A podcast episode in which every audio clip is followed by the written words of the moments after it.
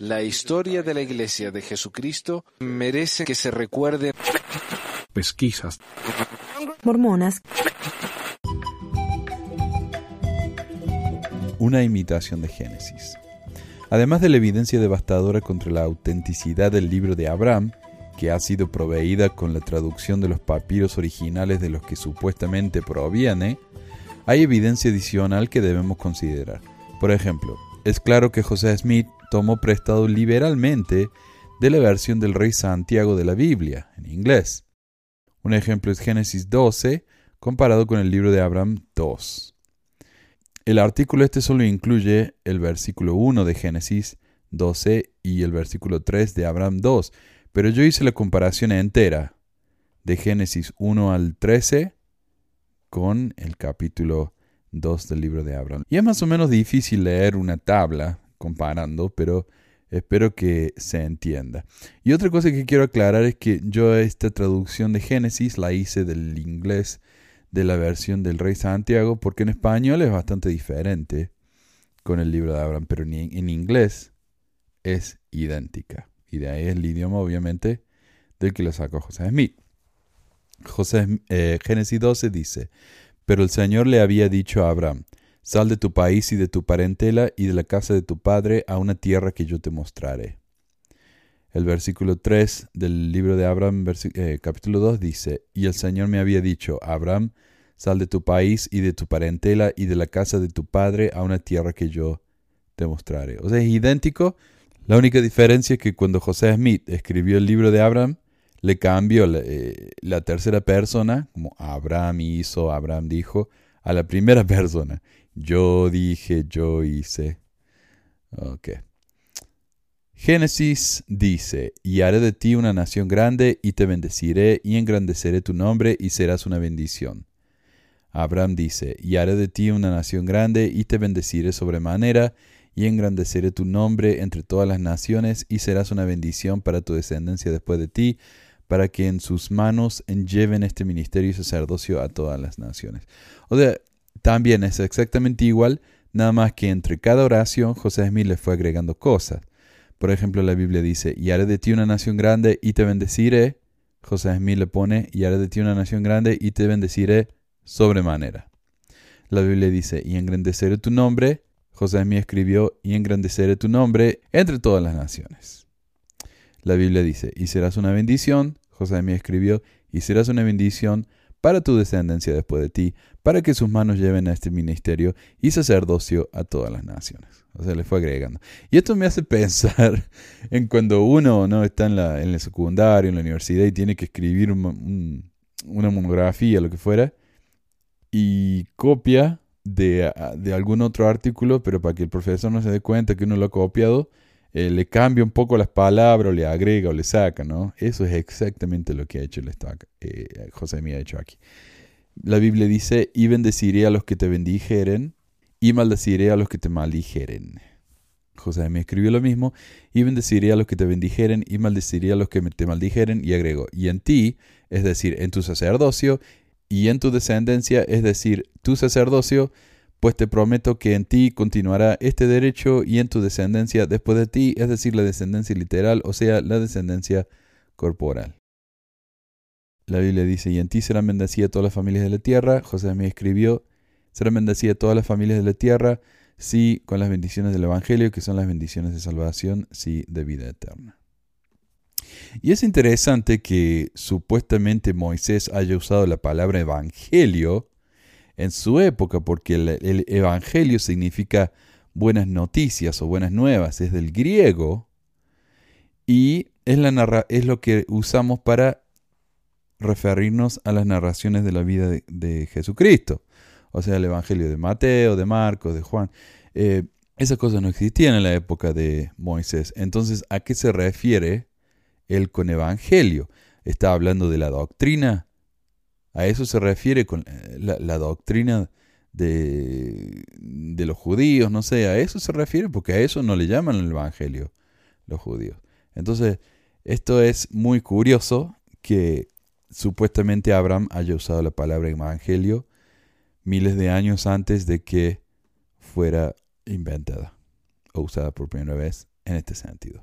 Así que bueno, interesante. Eh, la Biblia dice, y se salió Abraham como el Señor le había dicho, y Lot se fue con él. Dice José Smith, y así que yo, Abraham, salí como el Señor me había dicho, y Lot fue, y Lot fue conmigo. Y esto es interesante. La Biblia dice, y Abraham tenía 75 años de edad cuando salió de Arán. José Smith dice, y yo, Abraham, tenía 62 años de edad cuando salí de Arán. Es exactamente igual, excepto que en uno tiene 75 y en el otro tiene 62. Y sería interesante eh, investigar por qué José Smith cambió eso. La Biblia dice, y tomó Abraham a Sarai su esposa y a Lot, el hijo de su hermano, junto con todos sus bienes que habían reunido y las almas que habían adquirido en Arán, y tomaron el camino de la tierra de Canaán, y a la tierra de Canaán llegaron. José escribió, y tomé a Sarai, a quien había recibido por esposa cuando moraba en Ur de los Caldeos, y a Lot, el hijo de mi hermano, junto con todos nuestros bienes que habíamos reunido, y las almas que habíamos ganado en Arán, y tomamos el camino de la tierra de Canaán, habitando en tiendas mientras viajábamos. La única diferencia acá es que José Smith le agregó que Sarai era la esposa que había recibido cuando moraba en Ur de los Caldeos y que vivían en tiendas. Ahora esto también me parece muy interesante porque en inglés dice vivían en tiendas es dwelt in a tent. Dwelt in a tent. Lo cual no es una expresión muy común, pero es exactamente la misma frase usada en el libro de Mormón cuando habla de ley. Dice, mi padre vivió en una tienda. My father dealt in a tent. De nuevo, en español las traducciones son diferentes, pero en inglés es idéntico. Curioso. Y yo me pregunto a qué se refiere con nuestras almas que habíamos ganado en Aran. Yo creo que se refiere a esclavos.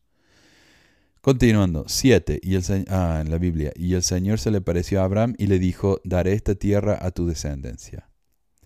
José escribió, y el Señor se me apareció en respuesta a mis oraciones y me dijo, daré esta tierra a tu descendencia. Bueno, y así continúa, ¿no? Eh, voy a poner todo esto en el blog, ahí en pesquisasmormonas.com, en el sitio web, perdón. Eh, si quieren leer la comparación entera, es increíble. Es idéntico. Eh, sentimos que la única explicación lógica de esta relación es que José Smith simplemente tomó prestado de la Biblia, reescribiendo y agregando cosas en el texto a medida que escribía. El doctor Sidney Sperry, de la Universidad de Brigham Young, por el otro lado, explica estos paralelos diciendo que el libro de Abraham existió antes que Génesis. Y no es que ah, José Smith haya expandido del libro de Génesis en su libro de Abraham, sino que el, libro de Génesis es, una, es un resumen del libro de Abraham. O sea, José Smith no le robó la Biblia, no, la Biblia le robó a José Smith. Bueno, obviamente porque José Smith no escribió el libro de Abraham, el libro de Abraham escribí, existió desde la época de Abraham. El escritor, dice Sperry, cree que el segundo capítulo de Abraham es el original, del cual Génesis 12, 1 al 13 es un resumen. Este es un hecho sorprendente, la verdad, ¿no? En las páginas 83 y 84 del mismo libro, el señor Sperry dice, por un número de años he sentido fuertemente que el capítulo 2 del libro de Abraham es el relato original, del que salió Génesis 12, 1 al 13. Ahora falta no que nos digan que eh, la Biblia es una copia del libro de Mormón.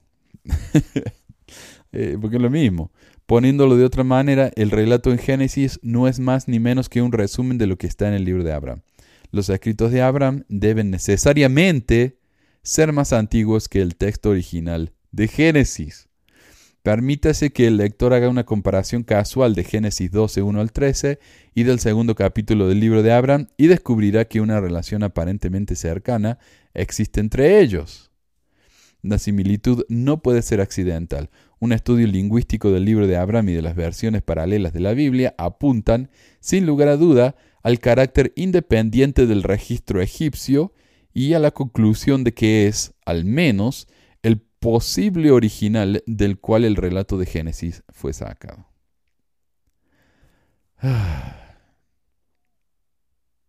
Esto es, ahora que estamos con los Olimpiadas, ¿no? La verdad que la, contorsión mental si eso fuera un ejercicio ¿no? olímpico, los, mormones acá serían los campeones del mundo, ganarían oro todos los años. Aunque la idea del Dr. Sperry de que Génesis fue sacado del libro de Abraham parece fantástica, es la única respuesta que él puede dar sin desvirtuar al libro de Abraham. Decir que el libro de Abraham viene de Génesis es llamarlo un fraude. Por supuesto, ahora que tenemos los papiros originales de los que el libro de Abraham fue traducido, entre comillas, sabemos que en realidad no es nada más que un documento funerario egipcio y que no tiene nada que ver con Abraham o con su religión. Pero incluso si los papiros originales no estuvieran disponibles, todavía habría suficiente evidencia para mostrar que el libro de Abraham fue escrito después de Génesis. Es extremadamente interesante notar que el mismo libro de Abraham parece atrapar a José Smith en el proceso de cambiar su doctrina con respecto a la deidad. Eh, como sabemos, ¿no? en el libro de Mormón, los defensores, los apologistas de la iglesia dicen, José Smith no hizo cambios reales en el libro de Mormón, fueron pura la gramática, ¿no? A pesar de que supuestamente las palabras se le aparecían escritas en el sombrero y hasta que no estaban bien escritas no aparecía la próxima palabra, según lo que nos dijo Emma Smith y los, la gente a la que él le, contó este verso. Pero ahora no, ahora dicen, no, lo que pasa es que José Smith dictó esto y, los escribas lo escribieron mal. Lo cual va en contra de lo que afirmó José Smith. Pero bueno, eh, supongamos que es real, ¿no? En el libro de la primera edición del libro de Mormón dice eh, que, que Dios y Jesús eran la misma persona. En versiones posteriores dicen que Dios y Jesús eran dos personas diferentes.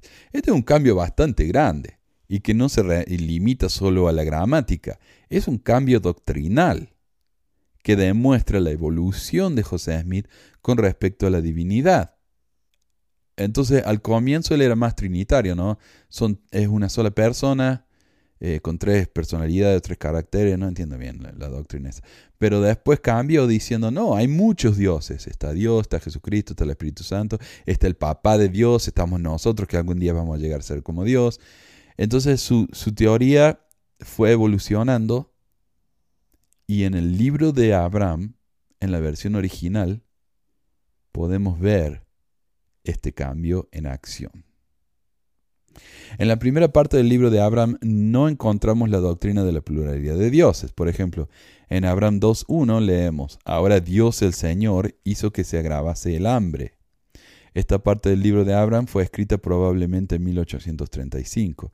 El escritor mormón J. M. Todd afirma, Otro hecho de relevancia en este asunto es la cantidad del libro de Abraham de la actualidad que estaba en las manos de Warren Parrish eh, básicamente los capítulos del 1, del 1 versículo 1 al capítulo 2 versículo 18.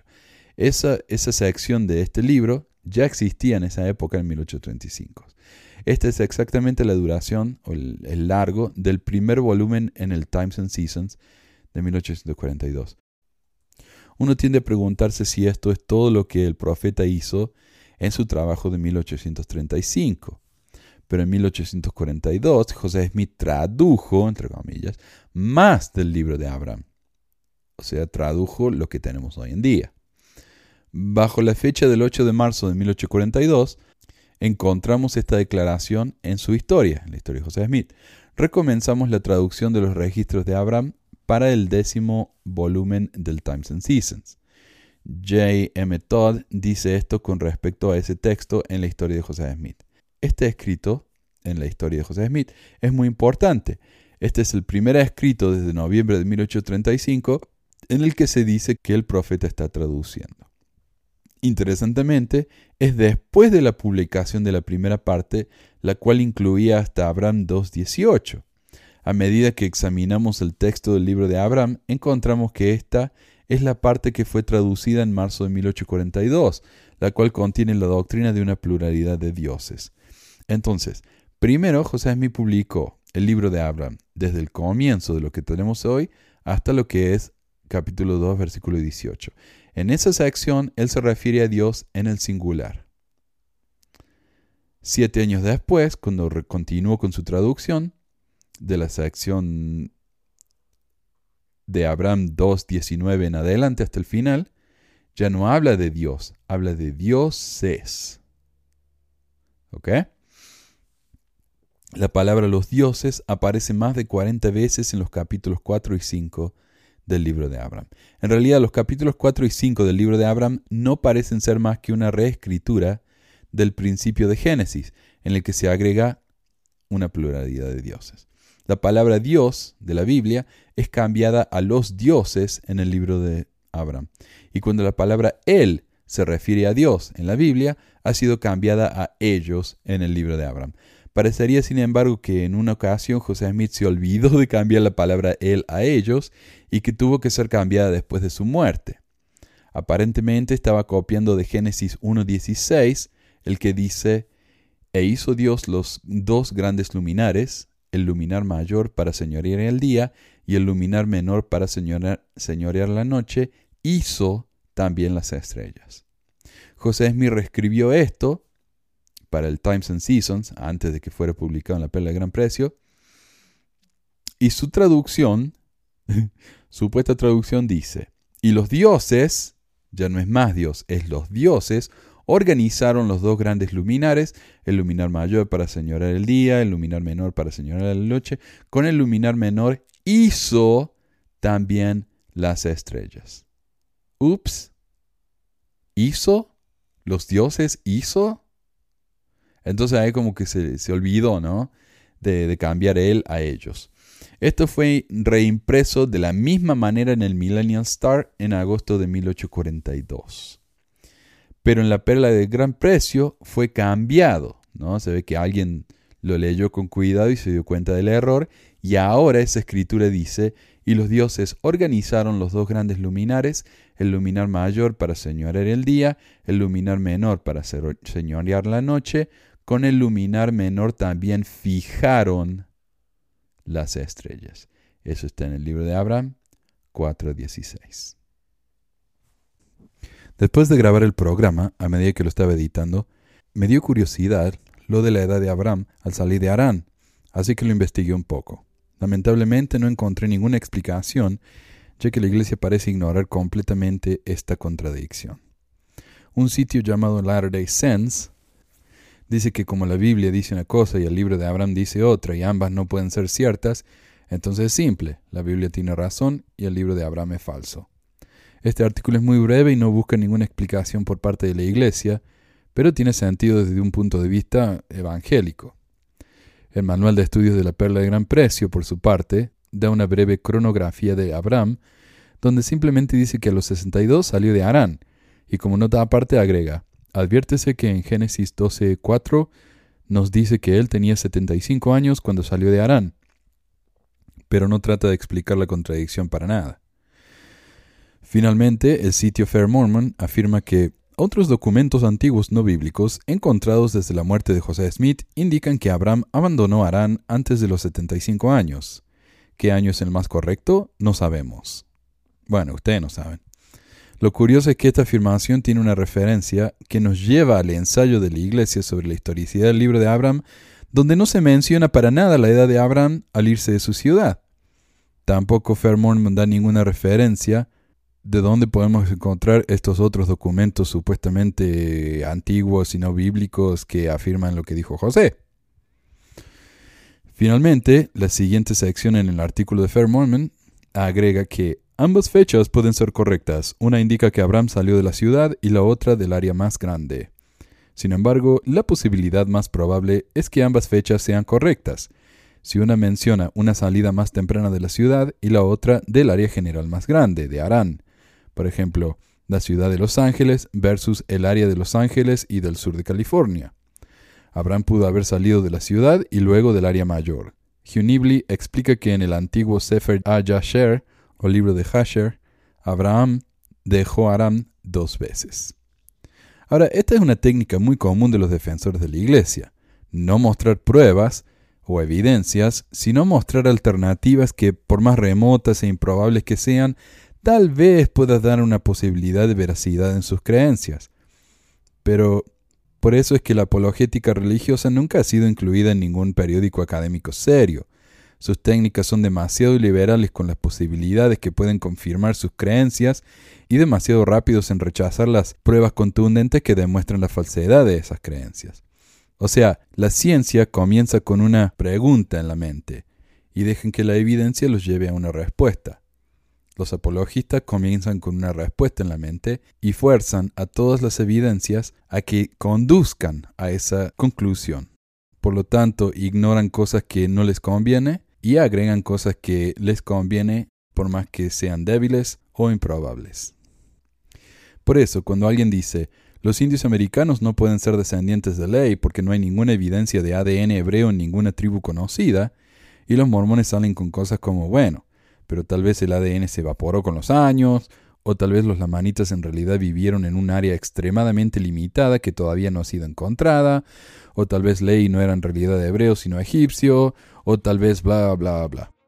En resumen, nadie ha demostrado pruebas de que hubiera ADN hebreo en América, sino que solo se limitan a dar excusas, inventos descabellados, que les dan un poco de tranquilidad en su fe al hacerse estas preguntas tan difíciles.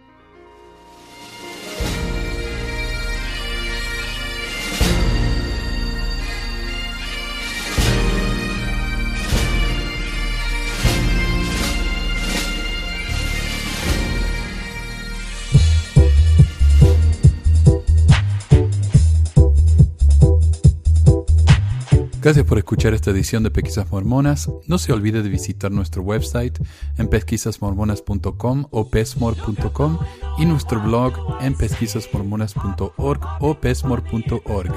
También tenemos un grupo de Facebook donde la discusión siempre es animada y si tiene un comentario, pregunta o hate mail, puede enviarlo a manuel.pesquisasmormonas.com. Y si por alguna razón ha abandonado la iglesia y ya no sabe qué hacer con todos esos miles de dólares extras ahora que ya no paga el diezmo, le agradeceríamos si nos envía uno o dos dólares por medio de Patreon en patreon.com barra pesquisas mormonas o en paypal.me barra mormonas para ayudarnos a cubrir los gastos de domain y hosting del podcast. Muchas gracias de nuevo y hasta la próxima semana. La música del comienzo del podcast es la canción de la primaria Historias del Libro de Mormón por Clive Rodney. La canción previa a esta es la obra El Profeta del ex de Acevedo y esta es la versión de la banda Roosters de la canción de la primaria Palomitas de Maíz.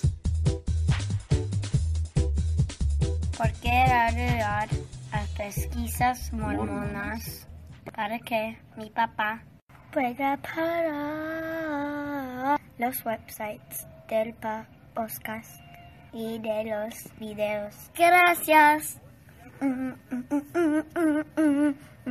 Pues quizás hormonas.